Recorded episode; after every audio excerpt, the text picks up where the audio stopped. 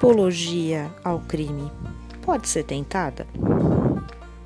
O que caracterizaria uma tentativa desse crime?